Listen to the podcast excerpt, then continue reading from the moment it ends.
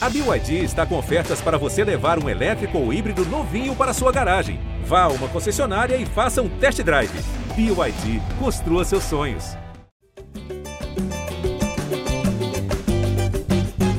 Alô, você ligado no GE.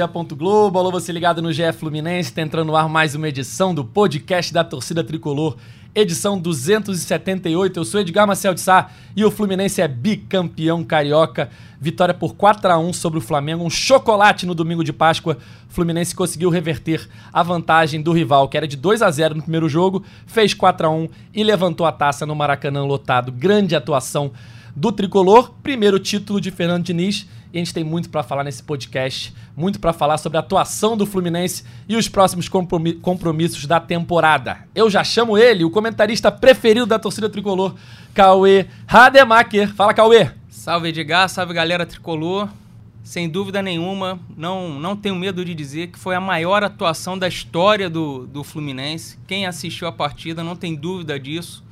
Tamanha autoridade que o Fluminense se impôs num bom horário, né? Um horário bem tardezinha para o jogo ali, às, às 18 horas.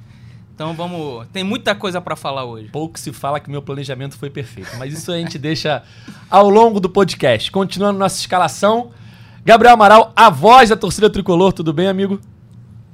Tudo muito bem, né? O Fluminense simplesmente. É, é, faltava um pouco disso na, na minha vida é, é já mais jovem, assim, né? Que era aquela goleada na Páscoa para poder zoar o, o, rival falando que tomou um chocolate. Esse 4x1 veio, no, veio numa boa hora.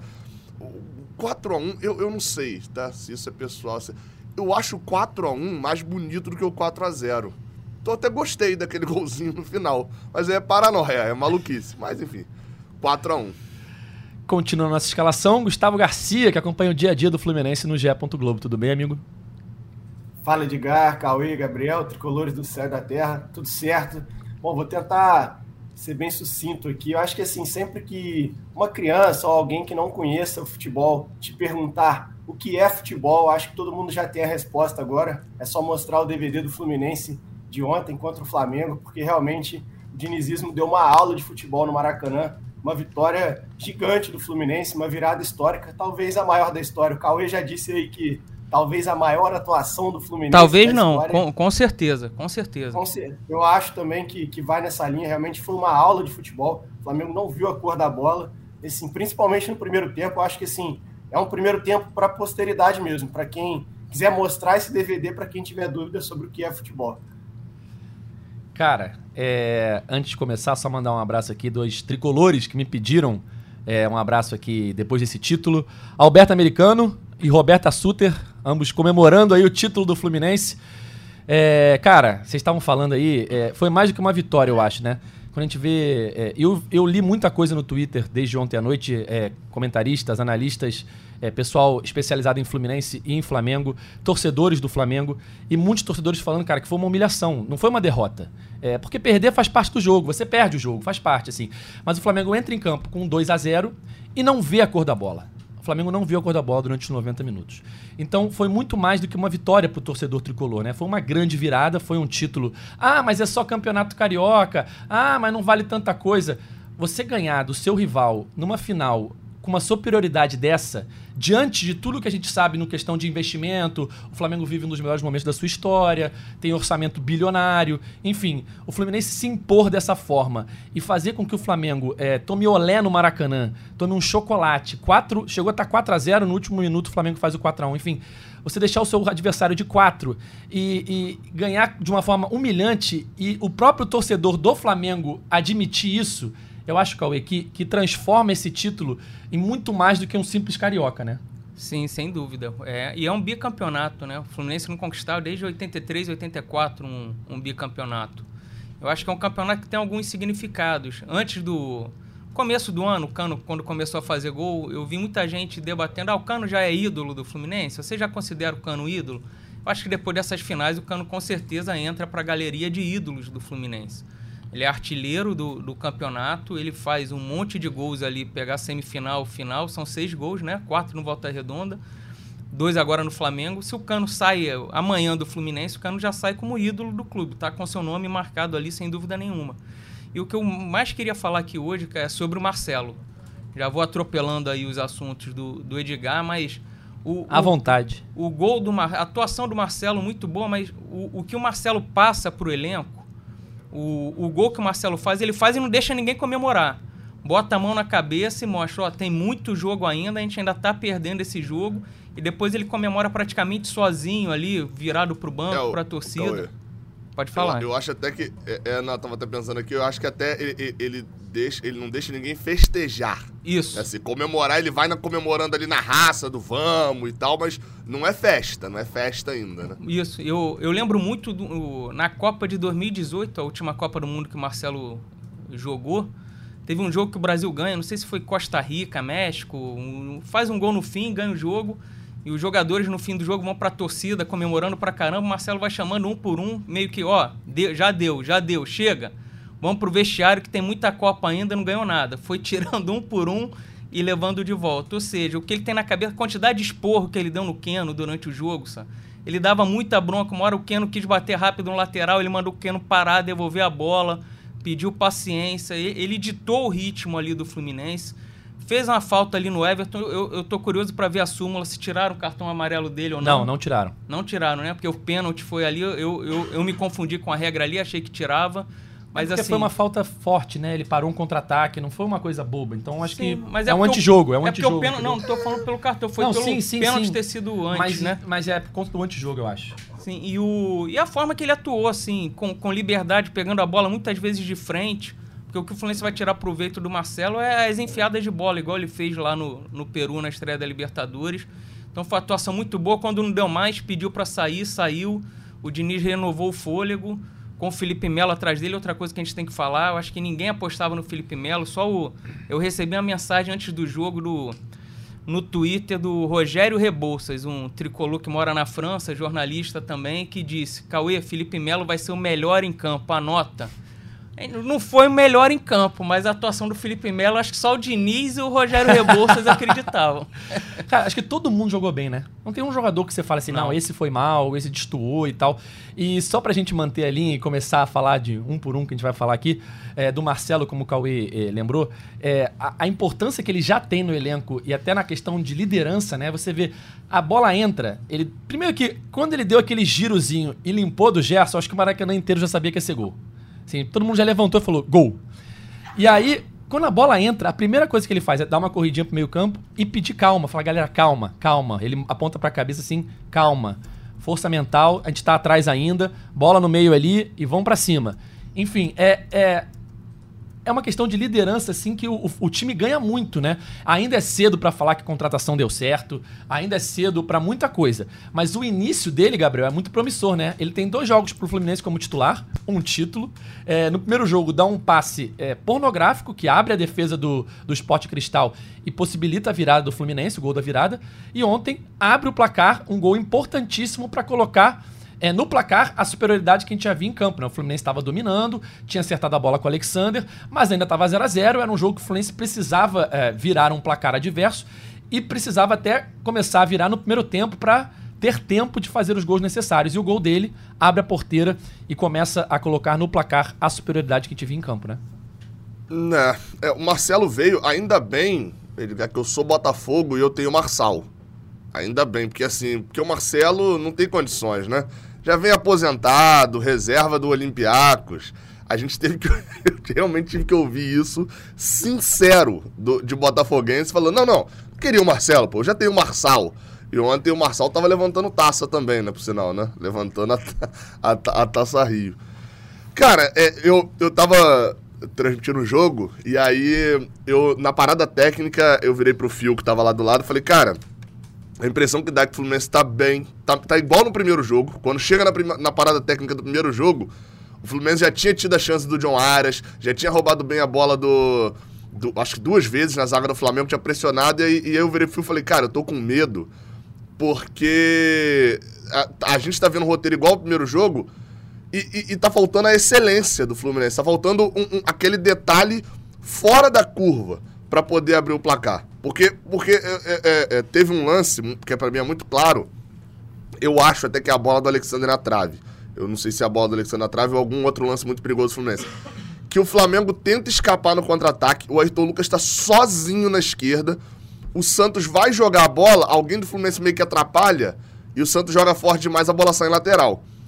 E eu fiquei pensando, cara, uma jogada dessas que eles encaixarem, que o Santos não erre, o Ayrton Lucas saia sozinho, o Flamengo vai ter uma chance muito perigosa. O Fluminense estava se expondo, mas ontem tinha que se expor. Não tinha que fazer, tava com 2x0 no placar contrário. E aí, quando sai o gol do Marcelo, eu viro pro Fio e falo assim, cara, tá aí a excelência, né? Tá, tá aí a excelência que tava faltando. Um cara com essa qualidade para abrir um jogo. E aí, assim, a gente sabe, né? Foi um massacre, eu concordo com o que o Caio falou. Eu diria que entra para aquele hall de jogos nesse século que a gente vai lembrar de qualquer forma. Assim, é, é, é, é o, o Fla-Flu do Creu, por exemplo, alguns não lembram que o primeiro tempo foi horroroso. O Flamengo dominou o primeiro tempo do Fluminense. É, e eram jogos com times meio misturados ali. O Flamengo meio Sim. reserva, o Fluminense meio reserva. E né? era um jogo que não valia nada, né, gente? Era sim, um sim, sim, sim. Não, não, então, mas, mas, eu digo assim, roteiro de jogo, né? Às vezes a gente lembra do jogo histórico, mas a gente esquece do roteiro do jogo ali dentro, por dentro dele. Esse jogo vai lembrar pelo roteiro, pelo massacre do início ao fim, porque sai esse gol da excelência aí do Marcelo, o Fluminense massacra ainda mais no primeiro tempo e no segundo tempo, e, assim, e, e o diferencial de ter um jogador como esse é, é, é que, cara, você vê Marcelo fazendo gol, Cano fazendo dois gols, você vê Juventude com Alexander fazendo gol, você vê todos os. A, a, a união de todos os críticos do Fluminense. Não pode ter jogador velho. Jogador velho, é, pô, ao invés de trazer um jogador velho, sobe um lateral esquerdo de Xerém. Cadê o Jefité? E estão trazendo um lateral esquerdo velho, não sei o que, não sei o que lá. Aí do outro lado tá o é cara que o Marcelo já é de Xerém, o, o Gabriel. Aí não precisa Hã? mandar subir de Xerém, que o Marcelo já é de Xerém, pô. Su, subiu tarde, né? Subiu, subiu um, um, cara de trinta e tantos anos de Aí, aí é, é, o Germancano tem que tomar cuidado, porque só um cara no Fluminense faz gol? Sim! E ele faz 18. Olha só que coisa. Nos últimos 10 jogos, hein? 18 nos últimos 10 jogos. É, essa cara, esse é número é inacreditável. Demais, né? Muito forte.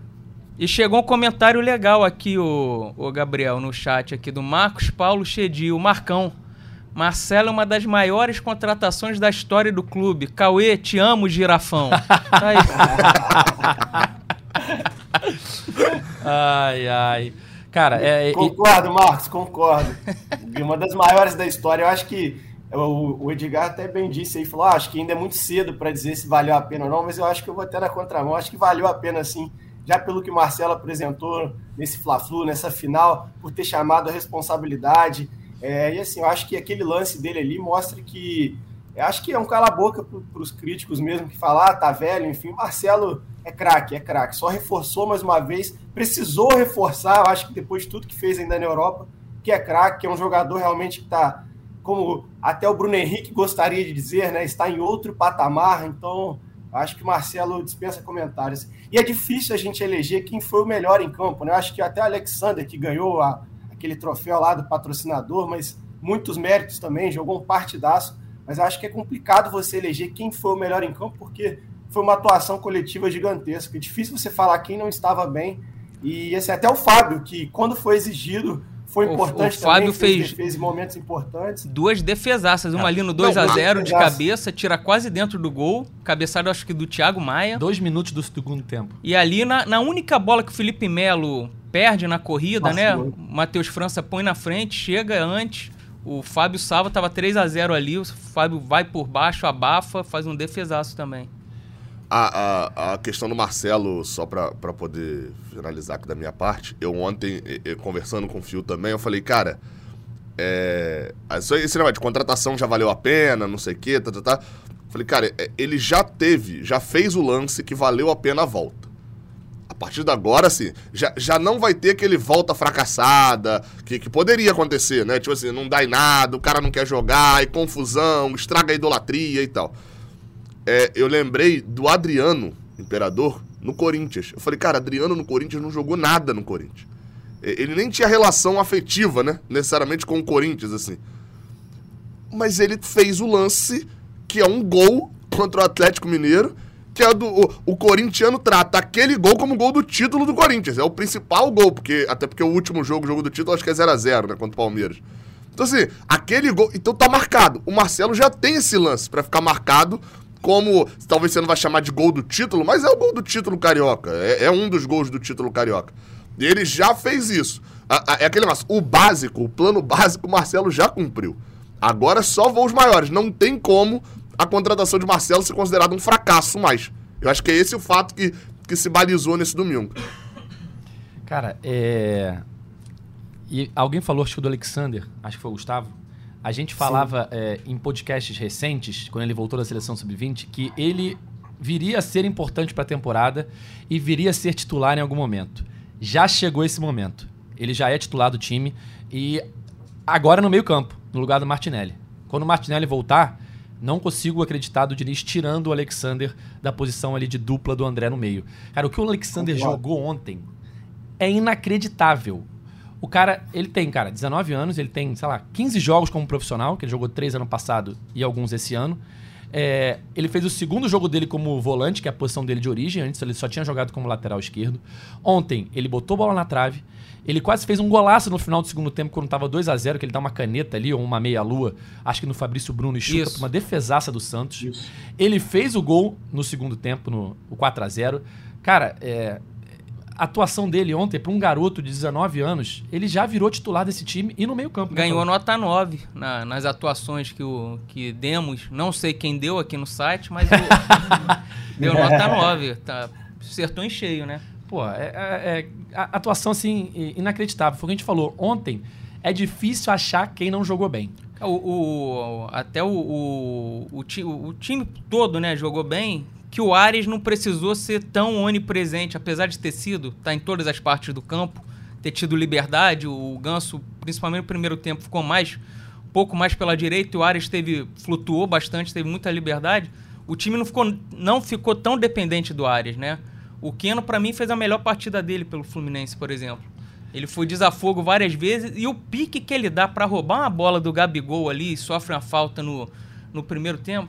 eu- se eu tentar dar, eu, eu jamais conseguiria, mas. O, o segundo gol nasce de uma roubada de bola na esquerda, uns dois ou três pressionam o Varela, o Keno fica com a bola, o Keno leva a bola pela esquerda, re- recua e toca no Ganso pro Ganso estar de primeiro no, Isso. no foi, cano. foi uma partida muito boa do Keno. Outro que morreu no segundo tempo também. Foi a primeira troca, né? Saiu o Keno O- e, e entrou o Lima. E a gente, nos últimos podcasts, a gente vinha até falando dessa situação do Keno, né, de ficar muito preso ali na esquerda. Então, assim, acho que ontem encaixou mesmo. Acho que ele incorporou o dinizismo, conseguiu ser participativo, fazer as trocas necessárias, atacar pelo meio. Acho que eu concordo que foi a melhor atuação dele, pelo menos para mim, né, nesse início de temporada dele com o Fluminense. E eu acho que, assim, o Ares, é, que vinha sendo o grande destaque da equipe, o grande nome da equipe depois do Cano, por conta do caminhão de gols aí do Cano, eu acho que ontem ele, ele não. A equipe não foi. não precisou tanto dele como vinha precisando por isso. Porque ó, que encaixou, né? O Keno bem, o Ganso muito participativo. Então, assim, o Ares correu muito, jogou muito. Mas não, não houve uma necessidade tão grande do Ares por isso, assim, porque ele conseguiu flutuar bem, ser mais participativo, não ficou preso na direita também, já que o Keno também não estava totalmente preso na esquerda. Acho que esse é o dinizismo que, que a gente vinha até falando nas outras edições e que todo mundo queria ver, né? Isso mostra que a gente não entende nada de futebol, né? Porque a gente não. a- ninguém queria o Felipe. Melo na zaga. Felipe Melo jogou, deu conta. Eu falei que preferia entrar sem o Keno, com, com o Lima, com, com, com algum meio-campo, principalmente o Lima. E o Keno jogou bem, ou seja, é por isso que o Diniz é bem pago pra Cara, estar ali é- e eu tô aqui. É, Foi exatamente isso. Quando eu vi a escalação ontem, eu falei, cara, Felipe Melo, depois do Vitor Mendes entrar bem no segundo tempo ali contra o Sport Cristal, o Keno não vem bem, era melhor reforçar o meio campo, o Fluminense precisa ter superioridade ali pra fazer os gols que necessita pra vitória, pro título, né? Começou perdendo de 2 a 0 E aí a gente vê em campo e no, no contrário de tudo que a gente imaginou, né? E, cara, é, é complicado, porque hoje em dia a gente não vê treino, né? Hoje em dia a imprensa não vê treino. E tem alguém lá dentro, que é o treinador, a comissão técnica, que tá vendo tudo que tá acontecendo, o desempenho e tal. E muitas vezes a gente fica falando, pô, pra que botar esse cara? Por que isso? Por que aquilo? E eu acho, muitas vezes, que é uma opinião burra, né? Nossa, como jornalista, ou os torcedores também, o torcedor doente que critica muito certas opiniões. Principalmente quando você tem um treinador que tem o elenco na mão e que faz um trabalho muito bom desde que ele chegou. Não tem o que contestar o trabalho do Diniz. Então, muitas vezes, a gente tem que dar. é, é, acreditar no que o tem, Diniz tem tá... uma coisa, ele poderia ter posto o Alexander já contra o Corinthians lá em Itaquera, Tá, em vez tá. do Ed. Mas ele né? não tinha mas, mas hoje a gente ainda. esquece É. isso. Mas Não, aí, então, ô Cauê, ô Cauê, mas aí também a gente, a gente fica assim, fica naquela, né? é, o Alexander ali seria setembro, né? Setembro de É 2022. setembro para outubro. Não, já poderia já estar jogando, mas aí hoje não é dia de, É, não, só que eu de- quero de voltar só- no só É, pra não, não, é, Gabriel. é porque, é porque senão a gente entra naquela, assim, pô, poderia ter botado o, o Alexander lá com, em setembro. Não, pô, em, em março eu teria que já saber que, que contra o Olímpia o Luiz Henrique não ia jogar bem. Porque seria dois meses antes, né? É, é- é- é- assim, é aquela história, se eu, apost- se eu souber os números da Mega Sena Não, foi só com pra antecedência mostrar que o- e eu apostar hoje, no sorteio da semana que vem, eu perco. É, pra, mas é pra mostrar que o torcedor também não tá. A gente não está sempre Sim, errado, sim. o torcedor. Aí, Porque o Wellington, vou fazer Itaquera. Vou fazer uma justiça aqui com a esposa do meu grande amigo Lanzini, Rafaela. Sempre acreditou no Pitbull e falou que quando a escalação saiu, falou que seria o melhor jogador em campo. A gente estava falando aqui que ninguém acreditava. Cara, é- é- Tá aqui ela com a camisa 52 É, do Pitbull, só- fazendo justiça aí com a Rafaela de volta redonda, porque ela sempre acreditou no Pit. Só pra, pra encerrar o pensamento, eu acho que a gente tem que confiar. A gente não, né? Mas o torcedor tem que confiar mais no Diniz. O cara tá lá, o cara tem um elenco na mão, o cara faz um grande trabalho desde o ano passado. Se ele achou que era a melhor opção era aquela, confia pelo menos no primeiro momento. Dá uma voto de confiança pro cara, entendeu? E, e na entrevista, Edgar, o, o- assim, eu não, eu não tinha feito o raciocínio por esse lado. Mas na entrevista com o Eduardo Barros, é, eu entendi a lógica deles escalarem o Felipe Melo depois que ele fala tudo ali, porque, vamos lá, assim. Acho que a gente falou aqui, inclusive, no, no pós-jogo do, do jogo contra o Sport Cristal. O- a, a partida do Felipe Melo, ela é, boa, ela é boa contra o Sporting Cristal, mas ele tem uma falha decisiva, né? Foi isso que mais ou menos que a gente falou, falou aqui. Ele falha decisivo ali no lance do gol, mas a partida no resto todo é uma partida boa, com a bola no pé, marcando bem, etc. Se você considera, aí eu não tinha feito esse raciocínio por esse lado, internamente no Fluminense, o Diniz, o Eduardo Barros, a comissão, considera que o Felipe Melo sofreu falta no lance. Se você considera que a única falha do Felipe Melo no jogo foi um lance fruto de uma falta, partida dele é boa quarta-feira. Ah, mas o Vitor Mendes entrou bem. Tá, mas o titular jogou bem também. Então, tinha lógica para a escalação de fato do, do, do Felipe Melo. É aquele negócio. Eu não considerava. é, eu não considero falta. Eu até tô procurando o lance lá que o Eduardo Barros falou, porque lá na, no, no- em Lima a gente não tinha o replay ali, eu não tava vendo o jogo. E aí eu procurei depois lá com 17 minutos e vi que não tinha nenhum replay. Ele falou que tem um que aparece pouco depois. Mas assim, eu até agora não considero falta, então eu considero uma falha do Felipe Melo. Agora, se internamente eles não consideravam, tinha lógico escalar o Felipe Melo pro jogo. É, é, você não, o Felipe Melo é, era o titular na teoria, né? Ele ganha vaga, joga bem e sai porque tinha cartão amarelo. Enfim, é, é, é, é- é aquela lógica. O Diniz falou uma frase quanto volta redonda que eu acho que eu vou repetir ao longo do ano várias vezes, né? Que está todo mundo percebendo alguma coisa. Todo mundo tá vendo. E só o treinador que não vê, provavelmente Ó, todo tem- mundo tá errado. Tem não pode aqui um no- treinador ser tão burro assim, né? Tem um negócio que eu ia esquecer de falar, mas o Pedro Bonato aqui no, no, no chat botou: Felipe Melo é o único que vai reclamar do pênalti do Fabrício Bruno. E isso ontem eu falei: não posso esquecer de falar Sim. isso e já ia esquecer. No momento ele disputa a bola, o Felipe Melo reclama muito. O jogo para na Desespera. falta do Marcelo, ele manda o juiz ver o VAR, fica falando. De repente vai saber se o Felipe Melo não fica reclamando, reclamando, se não ia ser um. Vamos jogar! Segue o Acho- jogo! Acho dúvida. difícil. Acho difícil Uma porque foi dúvida muito no- claro. Ah, Não sei, sei eu não sei se vocês repararam. Foi muito claro o pênalti, cara. Mas só o É, Felipe mas Melo reclamou. também foi, Só né? ele viu, É, né? exatamente. Foi muito rápido o lance. Quando é tão É, claro é. assim, Ah, mais gente vê. É claro não é pro só VAR. um Foi vê. claro pro VAR. Ah. Na hora ali, é rápido. Confia, É, então, o Edgar. do Cano também foi claro quarta-feira, né? É. É, e, e não É deu. engraçado, o, o Cano, vendo pela transmissão, não foi claro na hora. Na hora não deu pra reparar nada. Depois no replay deu pra reparar. Mas na, na câmera da transmissão, o cara tava na frente dele, não deu pra ver. Mas Só eu não sei depois se vocês repararam isso ontem. Eu tive essa impressão lá. Acho que tinha uns 20 e poucos minutos de jogo. E isso se reflete agora nesse complemento do qual eu falou. Só o Felipe Melo. Porque o Felipe Melo é o que mais reclama porque ele tá na jogada, Sim, né? ele disputa ele, ali no Ele tem alto. a visão privilegiada. O Fluminense ontem parecia que tava os jogadores. Vamos lá, o Fluminense tem jogadores insuportáveis. Eu acho isso bom porque é o meu time. Isso valoriza. Isso é horrível pro jogo, pro espetáculo e tal. Mas infelizmente isso faz diferença. E, aí- e o Fluminense tem que ter mesmo. É, Felipe Melo. O Samuel Xavier não estava em campo ontem, mas é um insuportável também com, com a arbitragem. Mas tem alguns jogadores que são insuportáveis com a arbitragem que enchem o saco, ficam reclamando e tal. Ontem, a impressão que eu tive no primeiro tempo é que por várias vezes, alguns lances assim, que você falava, cara, teve um lance na ponta, foi uma falta que foi um escanteio de mangas curtas. Lá pelo. Lá no setor norte com a leste, lá na ponta, lá na ponta direita. E teve a falta, assim, foi uma falta que não era para amarelo, mas foi uma chegada ali um pouquinho mais forte do Ayrton Lucas. Ninguém foi nem chegar pro árbitro para falar assim.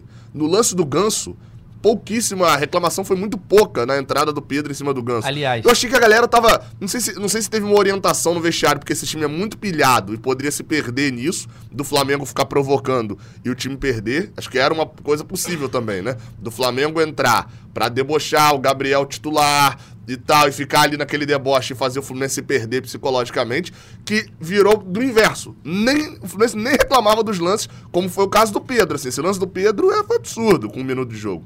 É, é, eu confesso que eu não vi é, o que tinha acontecido nesse lance. Só vi o ganso caído, né? Não consegui entender o que tinha acontecido nesse lance. Mas depois, vendo pela TV o replay, cara, é, acho que ele só não foi expulso ou o VAR não chamou porque tinha um minuto de jogo. Porque é um lance igual do Samuel Xavier, do primeiro jogo. É uma entrada por cima de solo no tornozelo.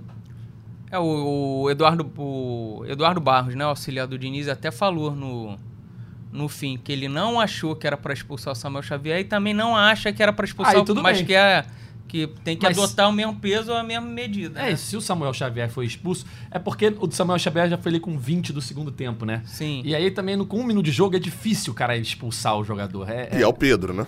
É, não, qualquer jogador, acho que é. Ah, Qualquer- acha que é o qualquer jogador. Faltou, Ah, se fosse um critério. zagueiro, você acha não, que. se é o Felipe Melo ali, de Ah, tá. repente. Entendeu? Recebi uma outra mensagem aqui, Cauê, de um amigo seu, Marcelo Ferreira. É, tá, mandando, tá falando aqui, ó. Eu avisei que nós ganhamos o título, ele é tricolor, quando a torcida do Flamengo gritou é campeão no sábado passado e não matou o jogo com um a mais.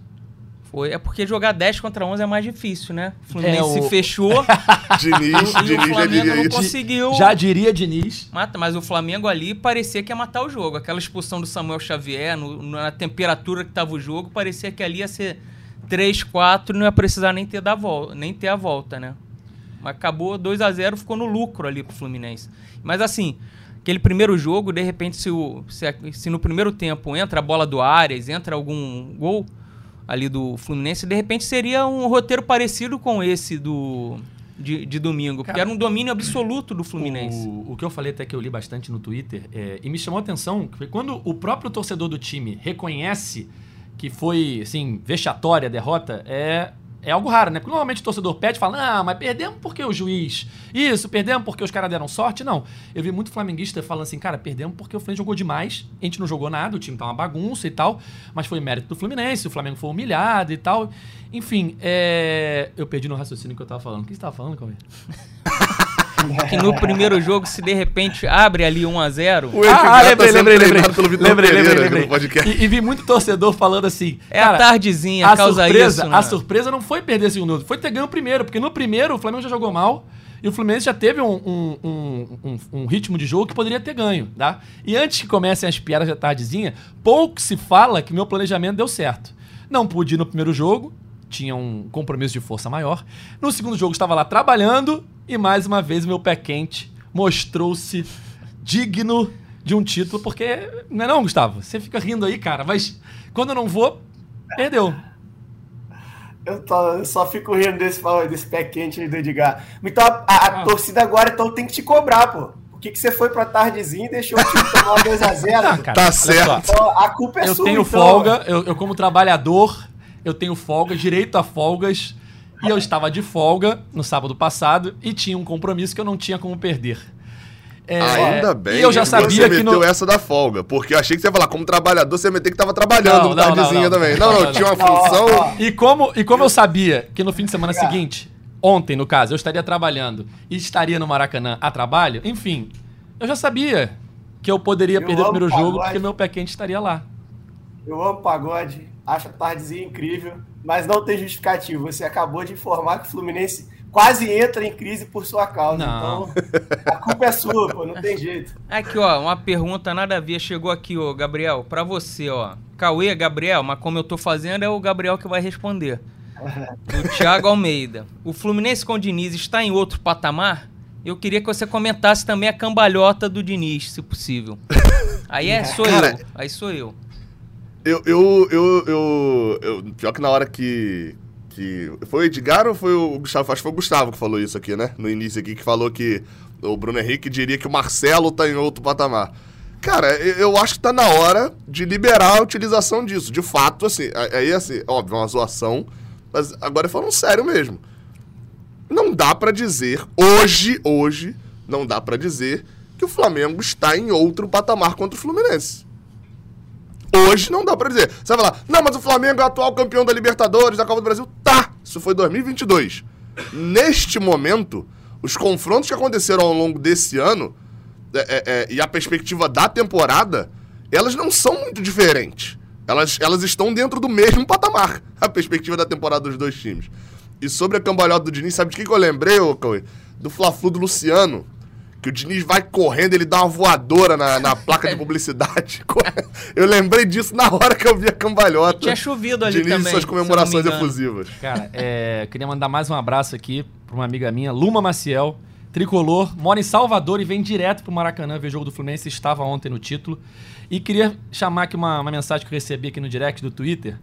Fala Ed, tudo bem? Bom dia, saudações tricolores. Gostaria que você perguntasse para Cauê e Gabriel Amaral no podcast, para eles comentarem, no caso, o fato de que dos sete gols das finais do Carioca, cinco foram marcados por revelações de Xerém. Tivemos dois gols de Ayrton Lucas, um gol de Pedro pro Flamengo. E tivemos pro Fluminense Alexander e Marcelo marcando também. Ah, Bem bolada, hein? Bem bolada, Silvio. Essa aí foi boa, Aqui, ó, João. É. Mensagem do João. do João. João, acho que é, é porque eu dei o print aqui, eu não tô conseguindo ler o sobrenome dele, mas acho que é Tostes. Faltou um do André, então, né? Faltou. É, é, é, ainda bem que você lembrou do André, porque eu só tava lembrando aqui que- de Gerson. Eu falei, não, mano, eu não vou falar isso. Eu vou falar que faltou um gol de Gerson. Ou faltou, ou faltou o John Kennedy ali. al- Alguém botou no chat aqui que faltou o John Kennedy pra fechar com chave de ouro, pra, pra fazer. A torcida pediu, né? A torcida gritou Quando tava- pedindo o John é. Kennedy, mas o Diniz fez, já tinha feito as três paradas, né? Sim. Ele tinha uma mexida, mas já tinha feito as três paradas. Não podia mais mexer ali. Gente, é, é loucura falar que John Arias é hoje, hoje, em atividade no Brasil, o melhor jogador? Porque eu vejo É muito loucura, pouco. não. É loucura falar o contrário. Eu vejo muita pouca Então- gente exa- exaltando o John Arias, fora os torcedores do Fluminense, tá? E também acho que dentro da torcida do Fluminense, ele não é exaltado como deveria. Claro que o Cano faz os gols e tal, o Diniz tem todo o carisma, mas eu acho que o John Arias, talvez, falta uma música pra ele. É, mas, num geral, falando de futebol brasileiro, em que prateleira está John Arias hoje? Eu acho que ele estaria entre os principais aí, com Cano, o Dudu, o Rafael Veiga, o Pedro, Hulk. o Hulk, o Marçal. Arrascaeta. Eu acho que estaria aí, posso ter esquecido alguém aqui, mas estaria na Suárez. prateleira de cima. É o Soares. Eu, acho que A o minha- Cano ele, ele rouba muito brilhantismo, né? Eu acho que ele vai ser sempre um protagonista de luxo. Na hora de entregar a estatueta lá, ele nunca vai concorrer a ator principal, ele vai sempre correr a, concorrer a ator coadjuvante, né? Eu acho que isso que implica no, no John Arias. Ó, A gente até falou aqui, 18 gols nos últimos 10 jogos, como que você não chama o destaque pro Cano? Não tem como.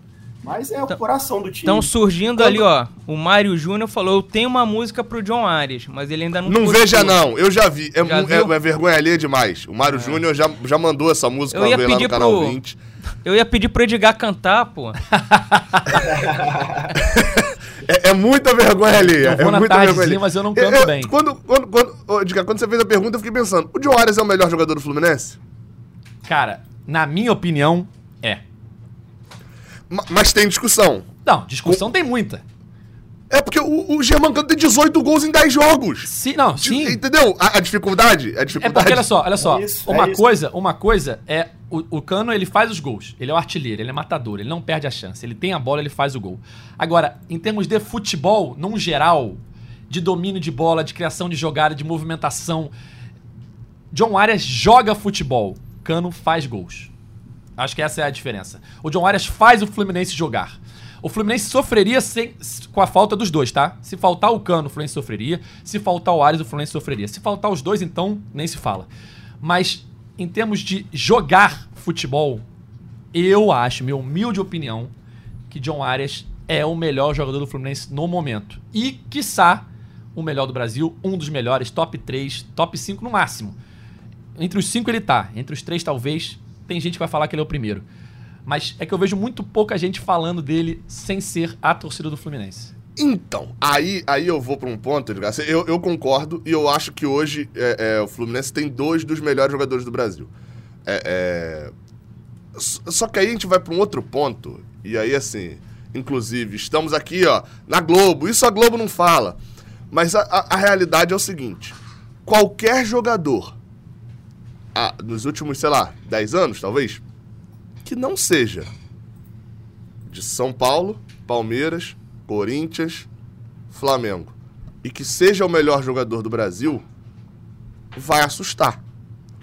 Porque no geral, que, assim, vamos lá, quem não fala do John Arias? No geral é quem? A mídia nacional, né? Se tiver um cara voando, sendo o John Arias fazendo o que tá fazendo no, no Fortaleza, a gente aqui nem ia saber direito. Então, assim, a gente não, a gente não recebe. É, é porque eu tô falando assim, o, o, tricolor dá o valor ao John Arias. Sim, porque o tricolor vê os jogos. A maioria de comentaristas não vê jogos do, do Fluminense, estão vendo, ainda mais no estadual, né? Não, não vão estar tá vendo jogos do Fluminense, etc. Então tem esse ponto, assim. É, é, o tricolor tá dando valor. Tá, mas os outros não estão andando ainda, o torcedor do Grêmio não tem noção de que o John Arias está jogando ainda, porque na mídia nacional não se fala do John Arias. É, é, e aí é óbvio, né? Porque a, a, prioridade é sempre São Paulo, Palmeiras, Corinthians alguém botou, e Flamengo. Alguém botou aqui, deixa o Arias quietinho, não chama atenção. Só, Só fazendo uma justiça. É, André também é inacreditável. Então, para mim, os dois melhores jogadores que fazem o time jogar, André e Arias. E aí você tem outros jogadores. O Cano, que é um absurdo para fazer gols com as duas pernas. O Ganso, que, porra, o, o, o passe que ele deu ontem, no segundo gol, de primeira, assim, é, ele quebra a defesa do Flamengo, os caras não, não sabem o que aconteceu. E com a direita que não é a boa, né? É, cara, é... Enfim, é, mas na minha opinião, o melhor jogador do Fluminense hoje é o Arias e o André tá ali coladaço com ele, porque o André também é um fenômeno. Eu quero mudar, o mudar o rumo da prosa aqui, posso? À vontade. Então deixa eu só fazer uma perguntinha rapidinho então, cara. Faz. O Fluminense hoje tem o melhor 9, o melhor 11 e o melhor 5 do Brasil? O melhor... Eu acho que sim. Assim, é, é, é, é porque... É, 9, acho que tem outros grandes jogadores. É, mas Algum deles fase... 18 gols é, em 10 jogos, a Edgar? Fase, a fase. Não, beleza, ok. 5 é, eu acho que não tem discussão. E o, o 11 há, há, dúvidas também, porque tem outros jogadores também muito bons. Mas 5 para mim é o, é o unânime. Acho que não tem nenhum volante no Brasil melhor que o André. É, e, o André, e o André gosta muito de jogar um Fla-Flu, né? Ele vira alvo dos jogadores do Flamengo ali em provocação e, e devolve na mesma moeda. É. No fim do. Ele botou a bola debaixo do braço ali no fim do jogo. Se ele circulasse com ela ali cinco minutos, dava Essa... a impressão que ninguém ia tirar a bola do André. Essa boa fase do Fluminense contra o Flamengo se confunde com o momento em que o André vira titular absoluto. Se a gente pegar esses, esses até pouco tempo era 12 e 8, né? 12 e 8 vitórias, agora são 14 e 9 Deve vitórias. Ser... É. 14 e 9. Nesses 14, o André pro provavelmente foi titular em 13 ou em 12. Ele talvez tenha perdido o primeiro ou o segundo. O Fla-Flu muda a vida do André, né? Isso, essa, o rumo dele no Fluminense, porque ele tava. Ele era a terceira opção do Roger, aí o Hudson se machuca, ele vira a segunda opção ele ganha uma chance lá contra o Flamengo, ele entra, né, contra ele e o Luiz Henrique lá naquele Fla-Flu do, do Pacaembu, do Pacaembu não, do, São Paulo, né, na, na Neoquímica Arena. E, e, e, ali ele faz o gol e muda, vira a chave dele dentro do Fluminense. Ó, o, o Mário Júnior tá me zoando aqui. É, o Edgar é um cara controverso. Ele quis dizer que o Arias é o melhor do, jogador do Brasil. Eu perguntei se é o melhor jogador do Brasil, né? Eu falei que hoje, na minha opinião, ele é o melhor do Fluminense. Eu perguntei se vocês acham que ele é o melhor do Brasil. E acabou de falar que não é o melhor 11. Não falei que ele não é o melhor 11. Falei que há discussão, porque tem outros jogadores nas posições ali que podem disputar com ele e outros jogadores, outros torcedores, oh. comentaristas vão falar: ah, mas e o Rafael Veiga? E o Fulaninho? Sabe, eu tô falando nomes aleatórios. Gostei tá? do Mário Júnior, tá coberto de razão, né? mas, na minha opinião, ele é o melhor do Fluminense, no momento, com o André ali coladíssimo nele, e é um dos melhores do Brasil, mas tem discussão. Ô, Edgar, só, só pra entrar nessa questão aí mesmo, você mesmo falou, eu até já tinha falado desse outro podcast que eu fui enumerando, falando, ah, o Cano hoje é o melhor atacante, o Arias, o melhor momento o André, o melhor volante. Hoje, Então, assim, eu acho que a gente coloca o Fluminense brigando por tudo que ele disputa, né? Eu Não, acho que brigando sim. dificilmente você não coloca o Fluminense Cara, e- como favorito na Libertadores, Não, na Copa do favorito Brasil, eu acho, Brasileiro. favorito eu acho uma palavra muito forte, mas brigando pelos títulos briga. Mais do que brigava ano passado, que já tinha ali uma esperança de é, brigar por uma Copa do Brasil. É, o brasileiro, acho que o Palmeiras não deu chance, mas se não tivesse um clube é, descolado dos demais, teria brigado. E eu acho que os próprios rivais hoje admitem isso, é, de que o Fluminense hoje é um time que vai brigar pelos títulos. É claro que é um, título, é um time que é muito dependente de certas peças. É uma coisa que eu, que eu brinco assim. A cada jogo que termina do Fluminense e que André, Ganso, Arias, Cano não se machucam, é pra agradecer é, mais do que o resultado. Porque são jogadores que se o Fluminense perde por um tempo, assim, né? Se for uma lesãozinha curta, não tem problema. Mas se perde, vai ser um baque pro time, entendeu? É, hoje o Fluminense tem opções melhores no banco do que tinha no passado, mas ainda não é um elenco assim que você fale. Meu Deus do céu, o Flamengo, por exemplo, que poupou os jogadores é, no jogo da Libertadores, o time que entrou em campo considerado reserva do Flamengo tinha é, Gabigol, tinha Felipe Luiz, tinha vários nomes ali, tinha Rodrigo Caio, tinham vários nomes que você falava, pô, é um time reserva, mas pô, é um time com jogadores aqui importantes, que num passado recente eram titulares absolutos do Flamengo. O Fluminense, se você pega o time só reserva do Fluminense, vai ter bons nomes? Vai. Mas vão ter vários nomes ali que você fala, é, o elenco não é isso tudo. Então o Fluminense hoje tem um 11, um 11 titular, que eu acho que pra mim briga com qualquer time do Brasil. Ali, bota os 11 ali em forma 100%, você bate de frente com qualquer time. Agora, perdendo certos jogadores, Até porque Complica. você não tem nem reserva pra lateral esquerda, né? Joga o Alexander. É, improvisado, né? improvisado. É, na, na teoria você tem um reserva, você tem um Martinelli de reserva pra lateral esquerda hoje, né? Que seria o Martinelli entra pelo meio e ontem, por exemplo, eu concordo com o que o Edgar falou, assim, o Fluminense não tem um elenco, eu acho que a gente daqui a dois meses vai estar conversando sobre o quão curto é o elenco do Fluminense. Ontem, na final, o Fluminense colocou o, o, o Não. Diniz coloca o David Braz porque ele não tinha volantes em campo, é óbvio. Tem o Thiago Santos, que não podia ser relacionado para esse jogo, tá no elenco. Mas o Fluminense não tinha. O Fluminense ontem tinha um vão em que ele tinha quatro zagueiros no banco, nenhum lateral. Novamente, vou acrescentar só o, o- o Samuel Xavier estava suspenso, mas não tinha nenhum lateral. Tinha quatro zagueiros, nenhum lateral e nenhum volante. Porque o, o volante mais defensivo, o jogador mais defensivo que tinha depois dos quatro zagueiros era o Lima. Que, que o Diniz sempre pra escala que, como foi abrir mão do Caio Paulista que jogava nessas todas, pô? Cara, é, é, o, o- o elenco hoje já é melhor do que o ano passado. Até que um, um internauta aqui, o Gabriel, falou: pô, Edgar, a gente venceu muito bem o jogo sem o Manuel, sem o Samuel Xavier e sem o Martinelli. Verdade. O Fluminense ontem joga com o seu terceiro zagueiro ali, né? Porque não jogou não jogou o Manuel, que é o titular, não jogou o David Braz, que seria o reserva, entrou o Felipe Melo, que seria o terceiro, né? É, Felipe Melo ou Vitor Mendes seria a terceira opção. De fato, o elenco hoje é melhor do que já foi. Mas ainda não é um elenco assim que você fale, Oi, meu. Deus do céu, que elenco maravilhoso. Você- eu- tem posições, rapidinho, só pra terminar. Tem posições que se você perde um titular, não faz tanta falta. Eu acho até que o Manuel o Fluminense foi bem no Carioca sem o Manuel. Numa competição mais difícil, um brasileiro ou Libertadores, eu acho que a falta do Manuel ia ser mais sentida. É, mas se você perde um André. São jogadores assim muito acima da média. André, Arias e Cano, é o que a gente vinha falando. São jogadores muito acima da média hoje. É, e é difícil você ter uma reposição à altura para jogadores muito acima da média. Até o ganso, né? Até o Ganso. Foi isso que eu quis dizer. Se você perde esses jogadores, por algum motivo, não, não digo nem venda, porque, pelo que a gente sabe da diretoria, e pelo que o Mário já falou, nenhum jogador é, primordial vai ser vendido até o final do ano. É, mas por lesão, sentiria muita falta, entendeu? Então, uma coisa é o Flamengo perder o Gabigol, perder o Pedro e entrar o Gabigol. Entendeu? Perdeu o Arrascaeta e entrar o Everton Ribeiro. Por mais que não esteja na mesma fase de antigamente, são jogadores de mais peso, que o Fluminense ainda não tem tantos assim no banco. Enfim, é um time que o 11 bate de frente. Só não tem nenhuma lesão pra atrapalhar. Vou, vou acre- vou acrescentar duas coisinhas aí, só que é, é, o banco do Fluminense é um banco de operários. Acho que a lógica é essa. É, tem bons jogadores, mas que não tem o nível extra classe que esses que você citou. André, Ares e Cano. Por que eu não cito o Ganso? Porque eu acho que o Ganso não tem reserva no Brasil. Não tem ninguém que joga igual ao Ganso no Brasil. Então se o Ganso sai do time, o Fluminense tem que mudar o jeito de jogar. E eu vou acrescentar um só aí que você não falou, ninguém fala, ninguém comenta sobre a- uma possível saída, uma possível lesão, alguma coisa. Fábio. É, é, é, o Fluminense. Vamos lá. todas as críticas ao grande Marcos Felipe, ao Marcos Felipe, mas o Fluminense nesse ano tem um moleque com três jogos no profissional e o outro com quatro jogos no profissional no banco. Então, assim, é uma incógnita o banco em relação ao que o Fábio Não, vem vamos, fazendo. vamos mudar o assunto, porque senão atrai, dá Só mandar um, um abraço aqui pro, mandar um abraço aqui pro internauta Nilson Souza. Tá chateado aqui comigo nos comentários, não tá gostando não. É, tá bom, Edgar, maravilhoso é o elenco do Varmengo. Vergonha dos seus comentários, muda de assunto. Enfim, grande abraço aí, Eu Nilson. quero, eu quero mudar de assunto mesmo.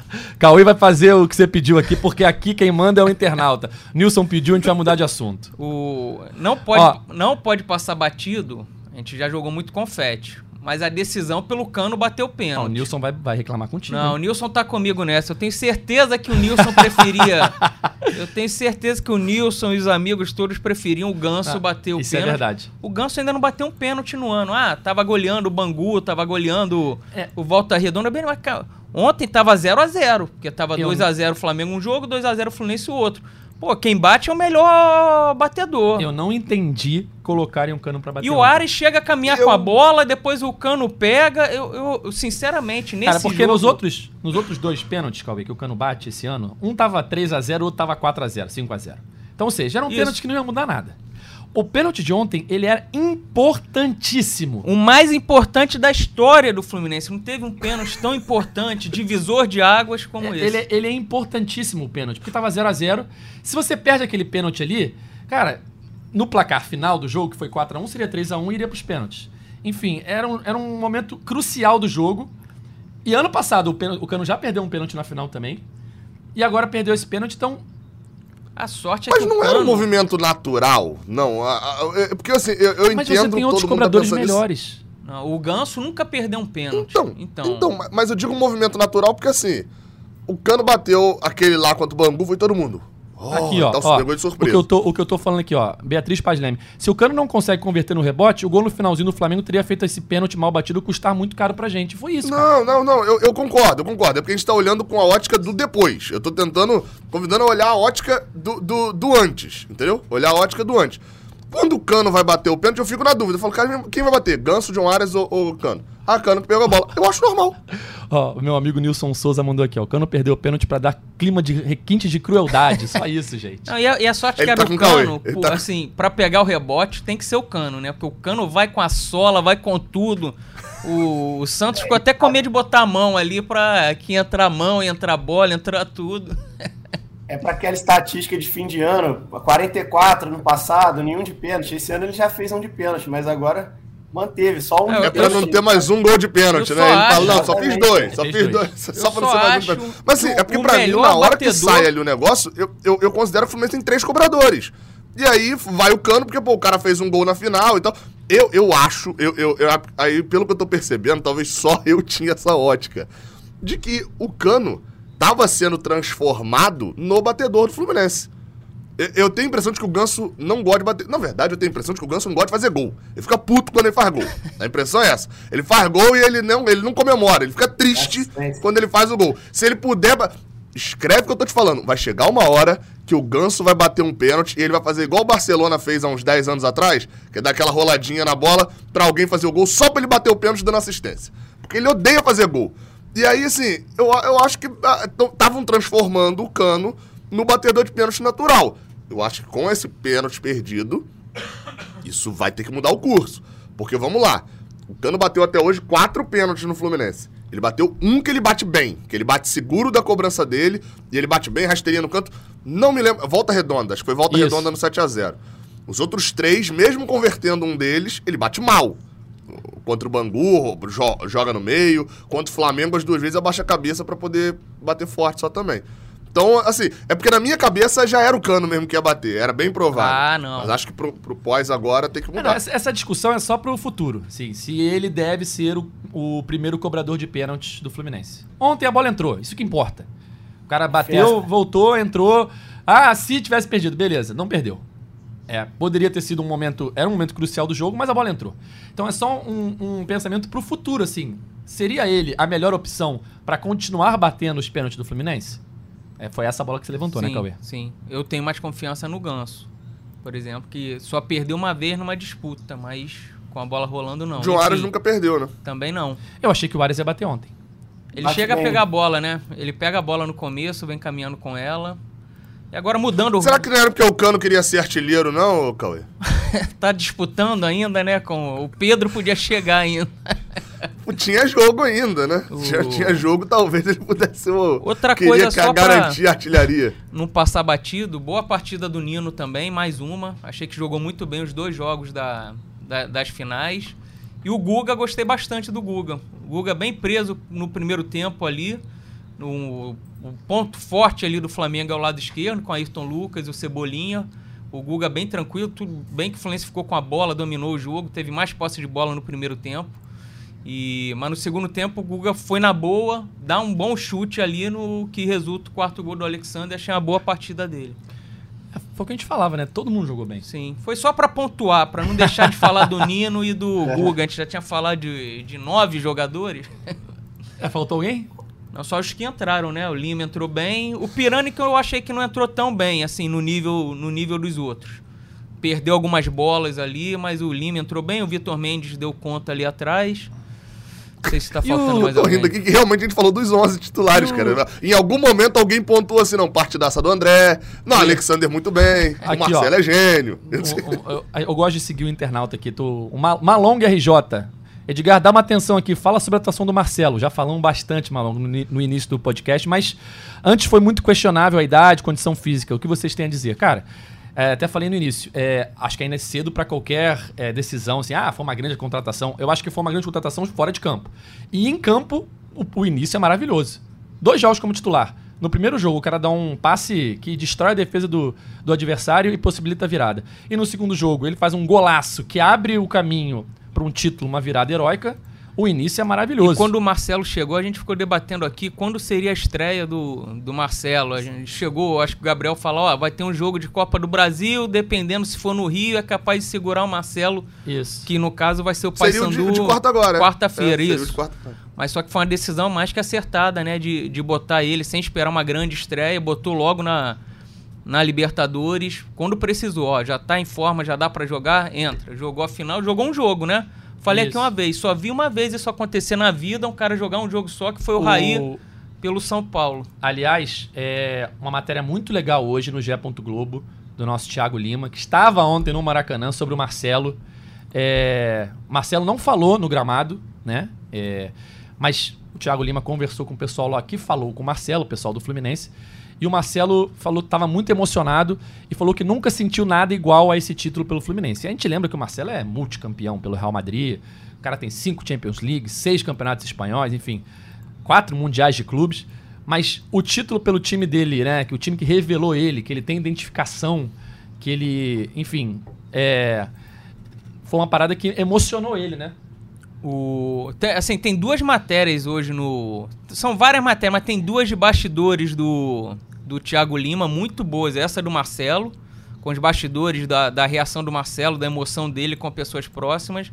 E outra de como o Diniz convenceu os jogadores que era possível vencer. Aí conta como foi a, pre, a, a preleção do Diniz, como é que foi o papo do Diniz pós-jogo lá no Peru. O Fluminense chegou muito antes no domingo no Maracanã do que o previsto. A preleção foi toda no Maracanã. Tá bem legal, cheia de detalhe. Vale a pena clicar para ler a matéria. É isso. Vamos liberar aqui o nosso Gustavo Garcia, porque daqui a pouquinho tem entrevista coletiva de Fernando Diniz lá no CT Carlos Castilho. E o Gustavo vai sair lá de Volta Redonda, onde ele mora, em direção ao CT para fazer a cobertura pro Já tô- Globo. Já tô em Niterói, já tô na minha Tá casa Niterói? em Niterói já. vou sair de Ah, Niterói. ah, tá mais perto, pô. Dá pra sair mais tarde então, Gustavo. Não, não precisa sair tão cedo, não. Pô, eu vou de Rio Bonito É, e sair ainda. eu, eu jurava que ele tava em é Volta esse Redonda. negócio? Eu jurava que ele tava em Volta Redonda. Isso é Miguel, então. Não, tá dando. Miguel. Não, Não, vai, não, Miguel, vai, não. vai na fé, A ponte- Gustavo. A, a- a ponte preocupa, a ponte preocupa. É volta de feriado. Tem, tem É, que antes. que- Aí só pra, só pra eu encerrar aqui, ô, Edgar, antes de eu, de eu partir aqui, eu lembro que depois do Fla-Flu, eu falei, eu, é, eu me despedi aqui no podcast, quem quiser resgatar, eu falei o seguinte, falei, os tricolores que não acreditam em uma virada são os mesmos que abandonaram o Fluminense em 2009. E os que acreditam em uma virada são os que empurraram o time rumo ao título de 2010. Então, aos que acreditaram, aos que empurraram o título de 2010, parabéns aí por terem Não. acreditado, por terem confiado no Fluminense. E eu acho que esse título, com essa vi- virada, eu reforço sim, coloco o Fluminense na briga aí por, por grandes coisas na temporada. Se vai ganhar ou não, isso aí só o tempo que vai dizer, a gente não tem como cravar aqui, mas o Fluminense hoje é sim candidato a título da Libertadores, candidato a título do Brasileirão e da Copa do Brasil. Tem que acreditar, o torcedor tem que acreditar e continuar apoiando, ressaltando aqui também a linda festa que fizeram no Maracanã, com pó de arroz e tudo mais. Muito digno do título aí.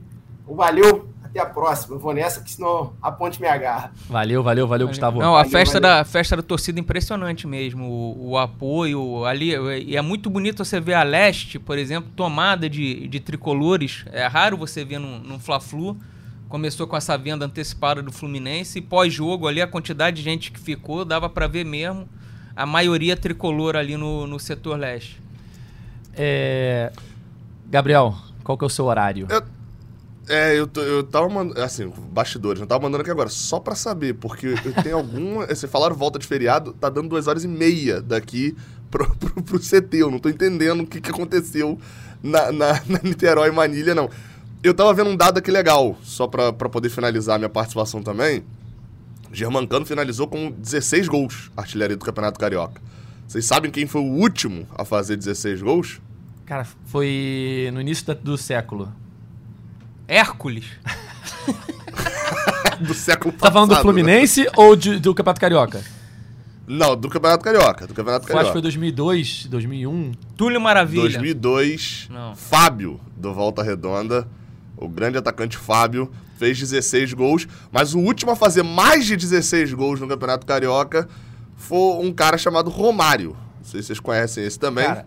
O Romário, o original, foi artilheiro. O cinco Fábio, vezes se eu não me seguida, A última engano, vez ele fez 19. em Esse 2000. Fábio saía batendo pênalti. Eu sou F, eu sou F. O, o, Comemorando o, Cano, o Cano tem 18 gols no ano já.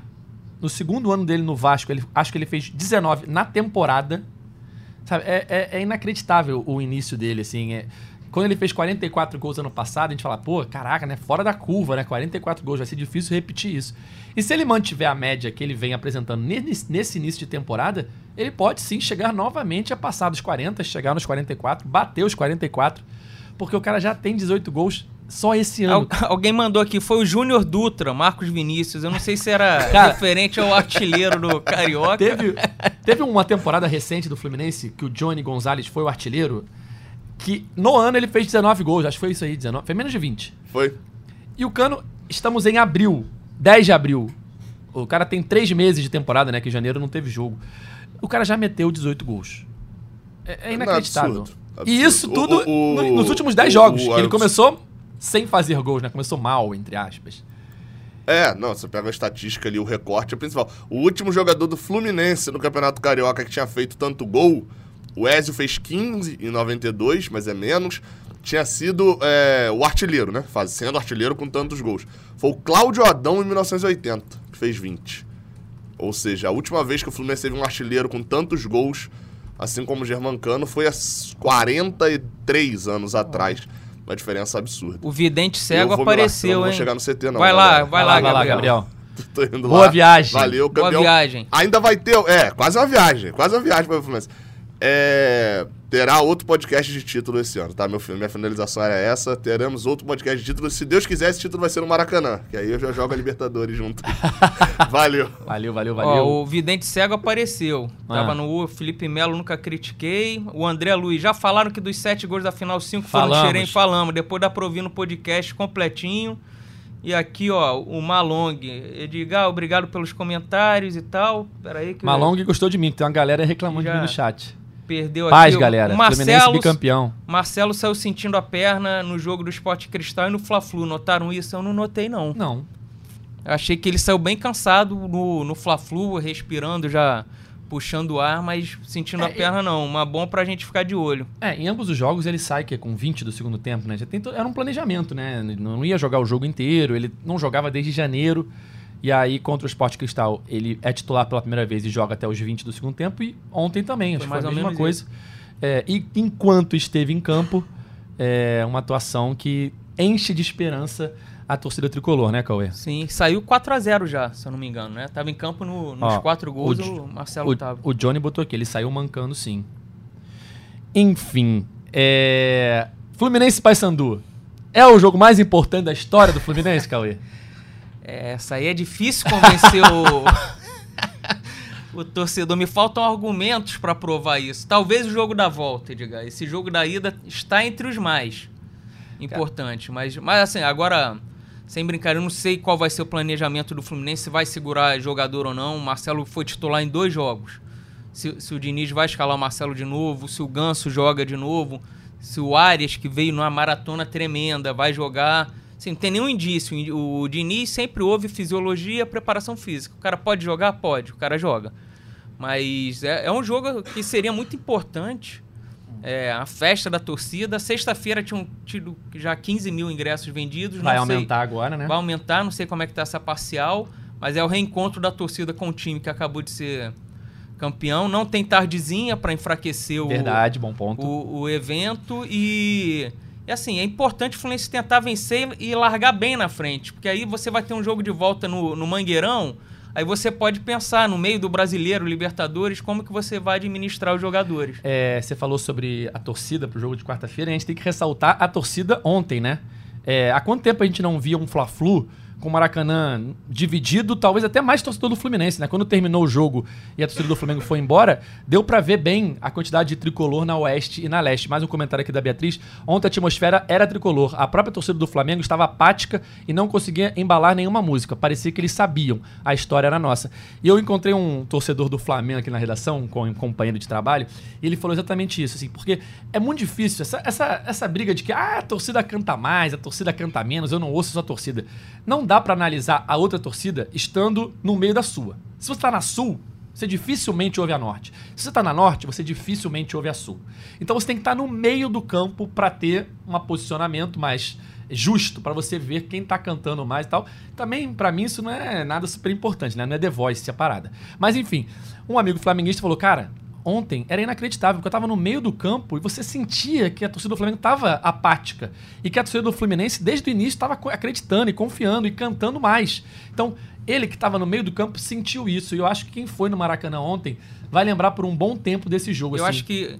Não foi mal, Edgar. Isso passa muito pelos jogos de meio de semana. A vitória do Fluminense, estreando com vitória, jogando bem, a estreia da Libertadores, Marcelo estreando, jogando bem, eu acho que aquilo deu uma motivação, deu uma confiança muito grande para a torcida do Fluminense, que já tinha esgotado seus ingressos.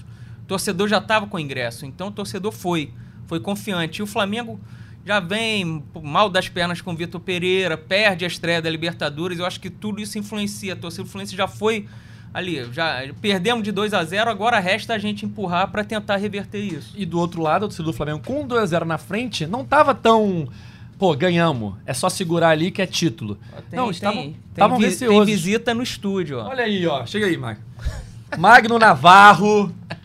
Faça seus comentários, sua opinião sobre o título do Fluminense. Pega a cadeira ali, Cauê. Primeiro. Peraí. Troca aqui, troca aqui. vambora, vambora. Troca de lugar. Ao vivo, ao Já vivo. que, é, já que é pra ir. Ó. Tá trajado. Ah, eu. Comigo não tem essa não. Ah, não pode. Não pode? Que não pode. Depois de um 4x1, meu amigo. Aqui. Depois de um 4x1 desses. Pode, pode muito. Herdeiro de Chico Ba- Guanabara. Sou e somos. Quero, Seguinte. quero sua opinião, Magno Navarro. Cara. O que, É. que o Fernando Diniz achou da partida? É, primeiro dizer que, é, sendo bem sincero, eu não fiquei satisfeito. O, o time acabou levando aquele gol, foi um gol bobo, um gol que, que poderia ter feito toda a diferença e pelo que produzimos, poderia ter sido 6, 7, 8 ou até 25, como aquele jornalista queria que tivesse sido contra o Volta Redonda. É, seria perfeitamente normal. O importante é que saímos com a vitória Fluminense! Diniz, a torcida não entendeu o Felipe Melo. A escalação do Felipe Melo. Olha, quando o- todo mundo tá falando uma coisa e só o treinador que é burro, tem alguma coisa que tá errada. Então eu confio no Felipe Melo, inclusive já pedi a renovação dele até 2031. É um jogador é, de porte físico, um jogador que, que representa a torcida dentro do campo e, e é, é, é o jogador de minha confiança. Se eu pudesse ter três Felipe Melo no time, eu teria. Cauê, sua pergunta para Fernando Diniz, por favor. Fernando Diniz, aqui. Aqui atrás, por favor. Quem... Quem é o cobrador de pênalti do Fluminense, Fernando Diniz? É o Cano? É o Ganso? É o Arias? Por mim seria o Fábio. é porque você não, não, não tem a, a noção do, do aproveitamento que ele tem, ele tem nos treinos. Mas eu não posso colocar o Fábio para bater, porque se a gente toma um contra-ataque, ficaria muito exposto. É, mas a verdade é que se for para deixar o cano bater o pênalti, eu prefiro até que o juiz nem dê o pênalti. ai, ai, vamos continuar a nossa exclusiva. Diniz, CBF, se ela bate na tua porta, tu recebe aquele telefonema, o que, que você responde? É, é porque aqui não pode xingar, né? não pode não, né? Esse horário não pode. Ah, tá. É, não, meu, tô totalmente focado no Fluminense. É, o Fluminense é a minha seleção. Mas se vier com uma proposta de 700 mil reais, eu não tenho como recusar, né? Você recusar aí. Achei que você ia fazer que nem o Murici, pô. Diniz Guerreiro ficou no Flu pra ganhar o Brasileiro e a Libertadores. É, tem que fazer uma rima com o Libertadores. É. Porque é o sonho de todos nós. É, mas a CBF, dá licença também. Você vai me chamar porque eu ganhei um campeonato carioca, deixa eu ganhar mais coisas, aí depois você me chama, pô. É, agora, agora abriu a porteira, né? Agora é Vitória Fluminense! Magno Navarro! Não, só mandar um salve aí pro, pra torcida tricolor, porque ontem, de fato, vivemos um domingo histórico. É, não, não existe outra palavra para classificar o dia de ontem. Muito por se tratar de um forte Flamengo, que tem um elenco aí mais do que consagrado é, em termos de. É, em termos de, de folha salarial, em termos de, de valor de mercado é uma discrepância muito grande, mas é, vimos que futebol não é feito só de dinheiro, não é feito só é, de, de, jogadores renomados e, e mérito pro, pro Diniz, para os jogadores e também para a diretoria que, que acabou. Tô falando quase na mesma, na mesma pegada do Diniz, né? Fiquei com a imitação aqui. Mas é, mérito também para a diretoria que, que, querendo ou não, hoje quando a gente pensa que foi essa diretoria que buscou o John Arias, que fez uma partida ontem, sim, inacreditável, inacreditável. Ontem parecia que que, que tinham dois áreas. Eu, eu no, levantei no, o debate. Três áreas. Eu levantei o debate, Magno. Arias, hoje, é o melhor jogador em atividade no futebol brasileiro? No futebol brasileiro, para mim é.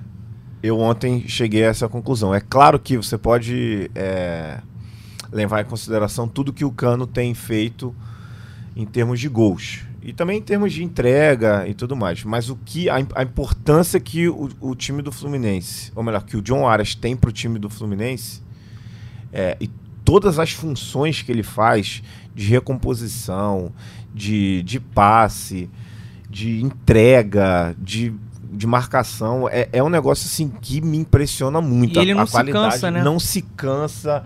Ele Viaja um... o mundo, volta da Coreia, do Japão, joga, joga outro jogo, joga e não sai, não é e substituído. Ele, ele, tem aquele drible curto. É, que ali na lateral, cara, o, o, defensor de qualquer time tá ficando apavorado. Porque é chegam dois, porque chegam exatamente, chegam dois, ele consegue o drible curto e ou ele passa e cria uma baita situação, porque geralmente alguém vai apoiar ali com ele, seja o Guga ou seja o lateral esquerdo, que na época foi o Alexander, agora a gente tem o Marcelo. É, ou ele, ele vai acabar sofrendo uma falta que vai, vai levar perigo ao gol e ele mesmo vai cobrar Fim do jogo, uma, uma ele quase sai dentro do gol, o Gerson chega junto, sim. o juiz dá até falta dele, mas foi um pique ali absurdo. Sim, dele, sim, sim. Então assim, eu, eu acho que pouco se fala em John Arias. Eu, eu, eu, acho que o Cauê Pouco tem se fala em John Arias. Verdade. Acho que o Cauê tem uma pergunta importante pro Diniz sobre escanteio curto. Não é isso, Cauê? É, o... essa é boa mesmo. Diniz, aproveitando ah, essa tô chance... sabendo, tô sabendo que você tem essa, essa questão aí. Pô, escanteio na área, Diniz, pelo amor de Deus. Ontem bateu vários... Ontem, de novo, uns dois curtos, não deu em nada. Escanteio na área.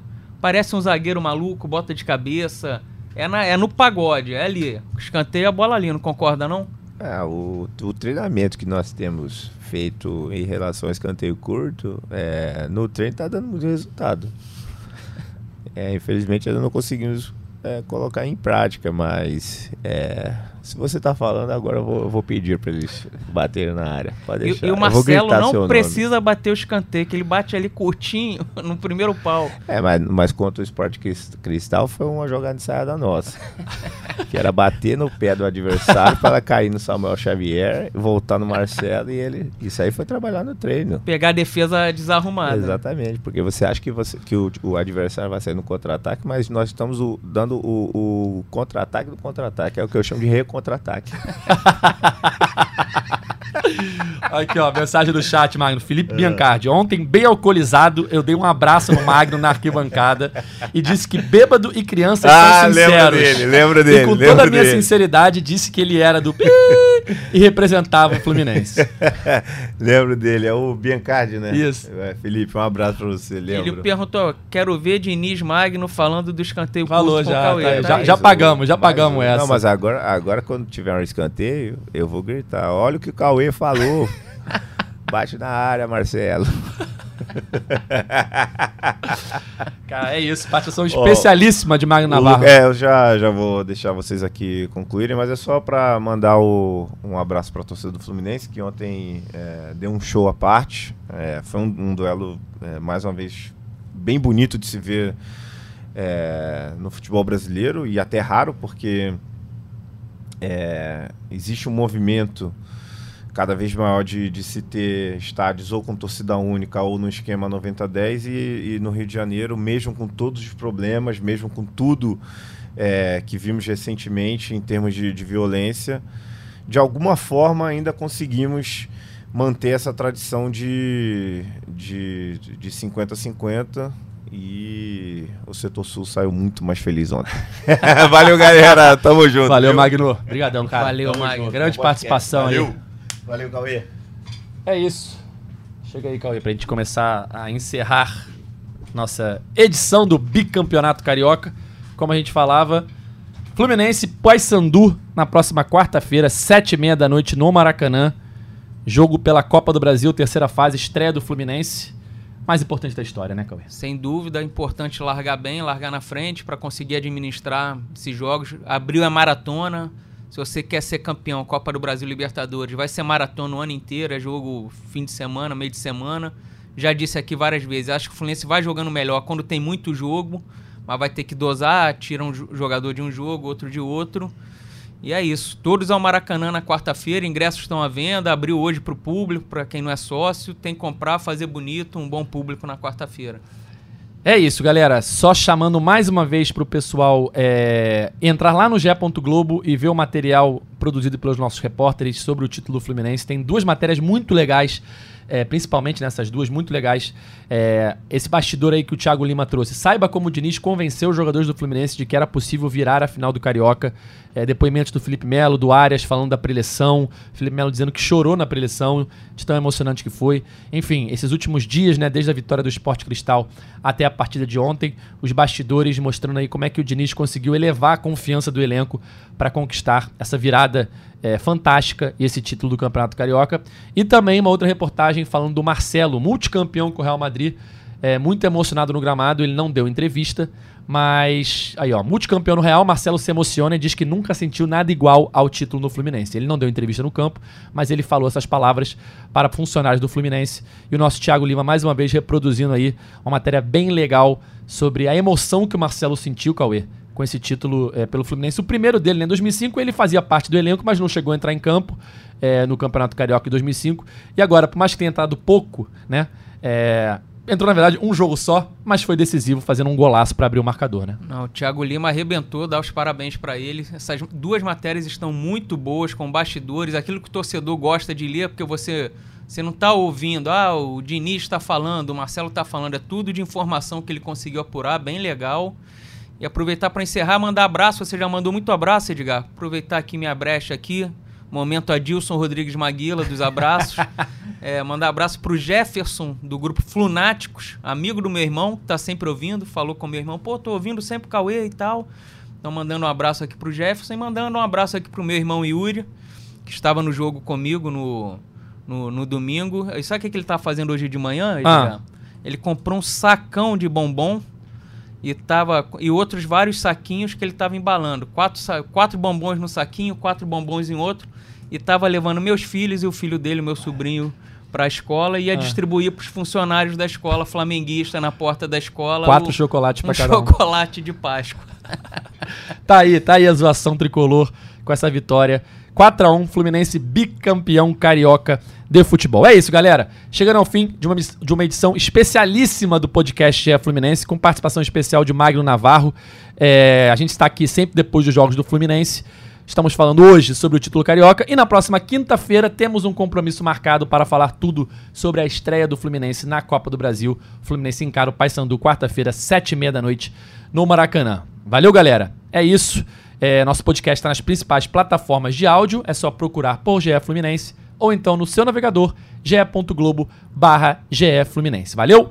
Esse podcast tem edição de Bruno Mesquita, a coordenação de Cláudio Raba e a gerência de André Amaral. Valeu, até a próxima. Tchau! O Washington pra bola, o Washington de pé direito!